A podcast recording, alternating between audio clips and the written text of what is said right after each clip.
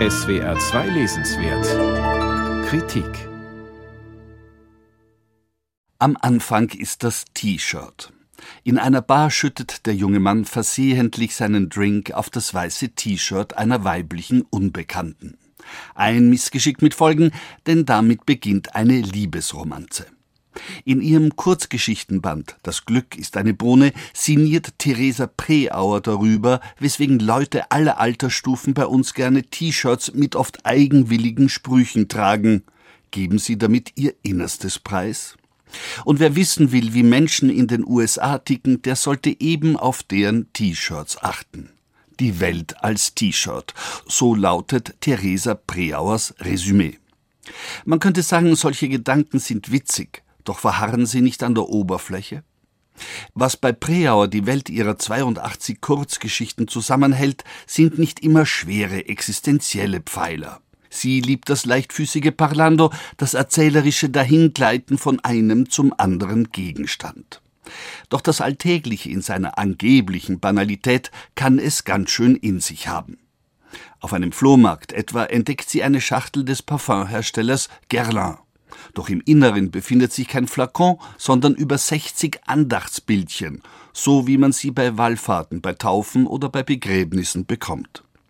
Theresa Preauer beschreibt alle Motive sehr detailliert, nennt die Schachtel ein surrealistisches Objet trouvé, eine Fundsache, ja einen Schatz. Ist das nicht übertrieben? Das kommt auf den Blickwinkel an, denn hinter diesen Bildchen zeigt sich eine ganz andere Welt. Preauer schreibt, es sind Bilder der Zuversicht, aber auch des Leidens, des Ertragens von Kummer und Schmerz, des Bittens um Verzeihung, Buße, Gebete und Vorsätze. Bilder von Erinnerung und zugleich Hoffnung auf ein anderes Leben. Im Band Das Glück ist eine Bohne gibt es zudem einige Geschichten aus der Kindheit und Jugend der Autorin. Wie es bei solch Erinnerungen oft der Fall ist, sind sie milde erheiternd. Man kann sie in jede Konversation bedenkenlos einfließen lassen.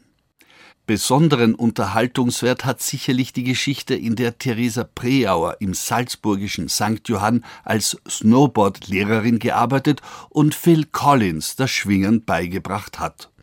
Beim Après-Ski soll der Popstar den österreichischen Schnaps nicht vertragen haben. Das ist verständlich und vorstellbar. Doch dass Britney Spears am Weihnachtsabend plötzlich im Garten von Preauers Elternhaus gestanden haben soll, weil ihr Manager Austria mit Australia verwechselt hat, gehört wahrscheinlich ins Reich moderner Mythen. Aber was soll's? Das Glück ist manchmal nicht bloß eine Bohne, sondern eine märchenhafte Wunderbohne. Theresa Preauer ist Schriftstellerin und bildende Künstlerin. Da verwundert es nicht, wenn einige ihrer Geschichten sich auf Werke der näheren Vergangenheit und Gegenwart beziehen. Die US-amerikanische Malerin Elizabeth Peyton hat sich auf Porträts spezialisiert. Für die Zeitschrift Vogue hat sie Angela Merkel gemalt. Theresa Preauer hat es vor allem das Bild Can and Nick angetan. In diesem realistischen Doppelporträt zweier junger Männer zeigt sich für sie die Unsicherheit, die Suche nach Authentizität, die Angst, einen inadäquaten Lebenslauf zu haben, die Erkenntnis, dass Instagram und Street Photography einem die Originalität gestohlen haben. Theresa Preaus Text Jugend und Pose ist ein kleines literarisches Meisterwerk. Anhand einer Bildbeschreibung gelingt es ihr, die existenzielle Verfasstheit jugendlicher Identität in all der Fragwürdigkeit und Verletzlichkeit zu beschreiben. Der Kurzgeschichtenband Das Glück ist eine Bohne wird teils von einem leichtfüßigen Parlando getragen, teils von existenzieller Tiefsinnigkeit. So ist auch das Leben. In Theresa Preauers Texten kann man diesen bestens nachspüren. Theresa Preauer das Glück ist eine Bohne und andere Geschichten. Das Buch ist im Wallstein Verlag erschienen. Es hat 312 Seiten und kostet 24 Euro.